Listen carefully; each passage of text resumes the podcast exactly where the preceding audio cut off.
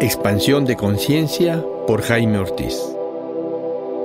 Te doy la bienvenida a este podcast, donde compartiré contigo tres caminos para expandir tu conciencia, que es lo mismo que caminos para tu autoconocimiento. Psicoterapia, meditación y plantas maestras son los caminos que te voy a ofrecer con respeto y amor.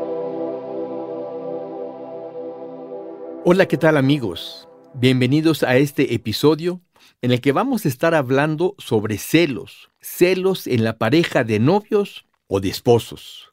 Y antes de empezar, quiero decir todo lo que digo en este episodio, en realidad en todo el podcast, solo son opiniones y nunca son verdades absolutas.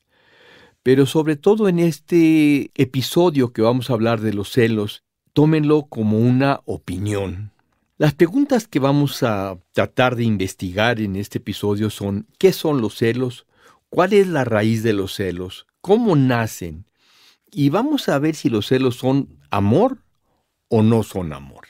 Empezando con ¿qué son los celos? Bueno, de acuerdo a la definición tradicional de la gran Academia Española, Dice, son una emoción inquietante y dolorosa que proviene de sospechar que la persona amada ha puesto su cariño en otra persona.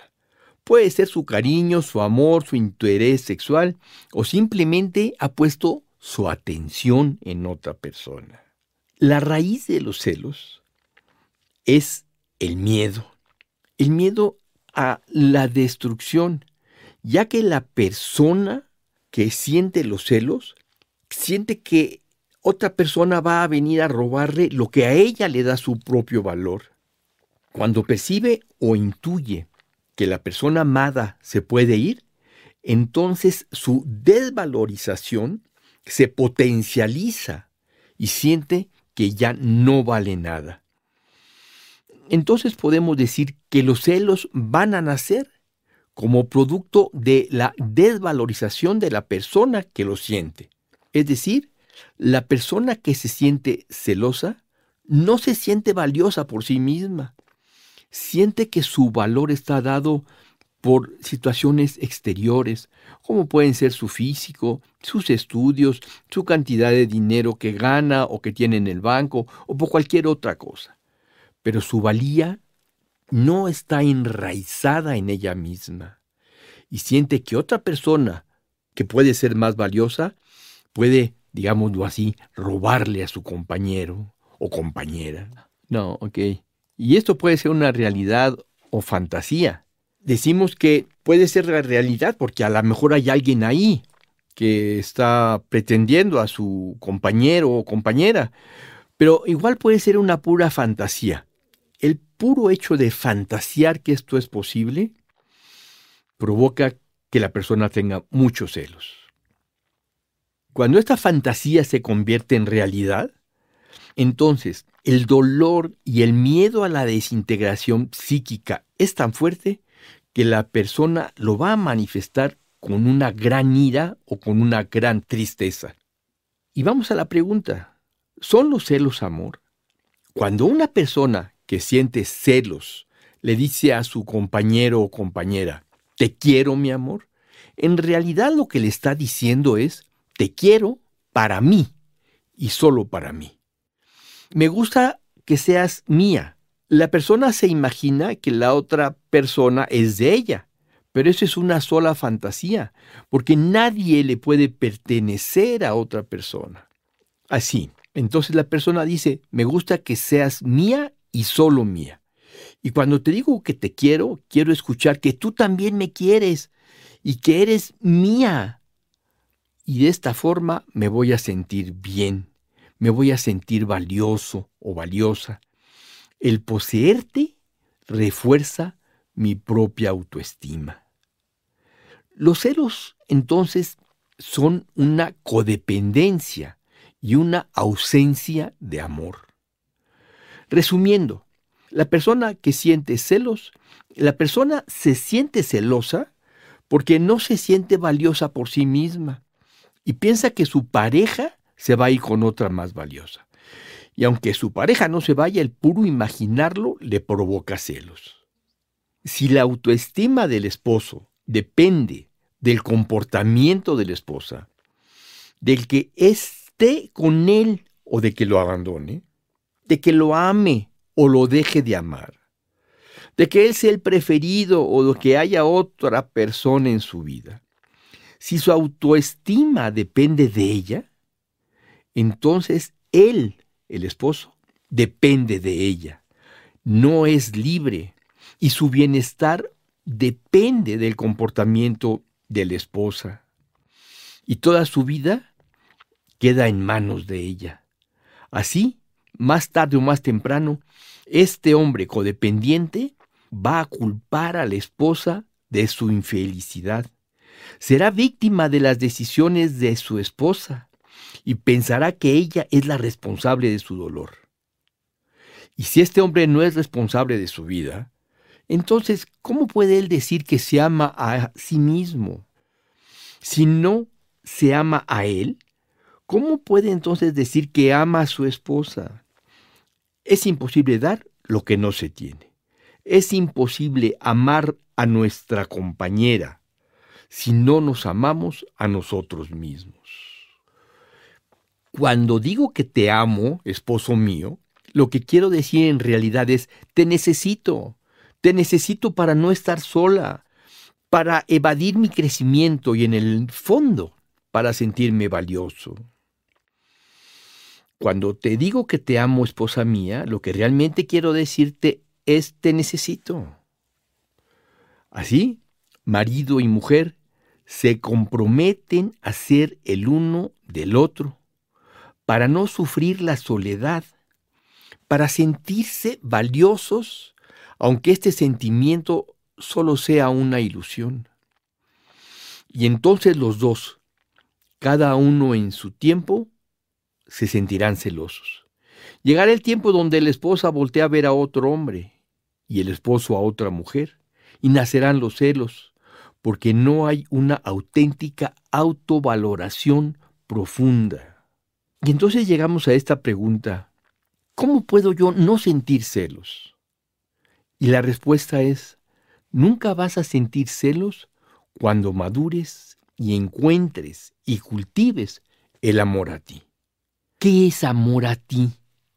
Bueno, el amor a ti es que tomas la responsabilidad de tu propia vida en tus manos y solo en tus manos. Amor a ti es ser leal contigo, contigo mismo, contigo mismo y que respondas a tus necesidades y no a tus condicionamientos y aprendizajes. Por ancestrales que sean, si no van contigo, si no son para ti, sé leal a ti y no a estos condicionamientos. Amor a ti es tener un respeto absoluto por ti mismo, siendo quien eres en cada momento, sin querer satisfacer a nadie, sino a ti mismo. Amor a ti es cuidarte, cuidar tu cuerpo, cuidar tu mente, cuidar tus emociones, tus sentimientos y tu espíritu. Amor a ti es conocerte profundamente, conocer tus heridas y sanarlas, limpiar estas heridas, conocer tus heridas y comprender cómo estas heridas generan tus acciones. Amor a ti es cultivar tu alegría, tu paz interior, tu buen humor, tu ecuanimidad. Amor a ti es aceptarte justo como eres, como eres ahora. Claro que tienes potencialidades por desarrollar, pero que en este presente tú aceptes que eres perfecto justo como eres. Cuando cultivas el amor a ti, no te vas a sentir celoso, porque vas a estar enraizado en ti, seguro de ti y en tu centro, y sin ninguna necesidad de valoración externa. Entonces dejarás que tu compañero o compañera sea feliz con quien quiera, haciendo lo que quiera para ser feliz.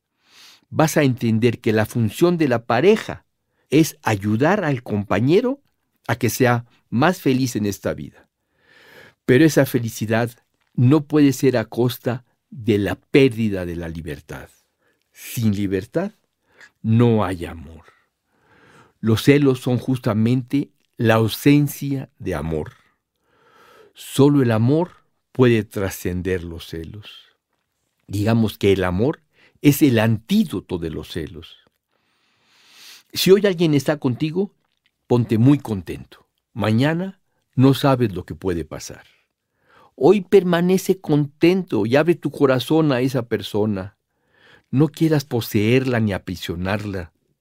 Permite que sea libre y disfrute su vida con quien ella quiera. Luchar contra los celos es como luchar contra la oscuridad. Nunca vas a ganar. La oscuridad es la ausencia de luz. No tiene existencia propia. La luz tiene existencia propia. La oscuridad solo tiene existencia en función de la ausencia de luz. Es igual con los celos. No se puede luchar contra ellos. Ellos son ausencia de amor. El amor tiene existencia propia. Los celos solo existen en función de la ausencia de amor. Los celos son la indicación de que el amor no ha nacido en el corazón. El amor nace con la madurez, con la conciencia de uno mismo como parte de este universo. Uno mismo, diferente de cualquier otro ser humano que existe o que haya existido. La madurez es la aceptación profunda de este hecho. Eres perfecto justo como eres. Seguramente has oído decir a muchas personas, nadie es perfecto. Y yo creo que así es. Nadie es perfecto siempre que se compara con un estándar o con un modelo. Pero si no te comparas, claro que eres perfecto. El amor es libertad. El amor aprisionado muere. ¿Has visto a un león en un zoológico? Está vivo, ahí lo ves moviéndose, pero su espíritu ha muerto. Tal vez esté en una jaula de oro, y mucha gente lo admirará. No se tendrá que preocupar de su comida, pero está triste al recordarse recorriendo, recorriendo eh, las praderas, cazando sus presas. El amor es como el espíritu de león. Cuando lo encarcelas, se muere. Dice el maestro Osho, tener celos es una gran oportunidad. Que los celos nos consuman hasta los huesos es una gran oportunidad. ¿Por qué quieres acabar con ellos? Es la oportunidad de aprender o de que aprendas por tu propia experiencia. El 95% de lo que sabemos es conocimiento prestado, conocimiento intelectual, conocimiento que no nos sirve de mucho. Esta es la oportunidad de aprender de nuestra experiencia, de descubrir quién realmente somos, de conocer nuestra dependencia y ver claramente cómo nuestras raíces no están en nuestro corazón, sino en el cuerpo de otra persona.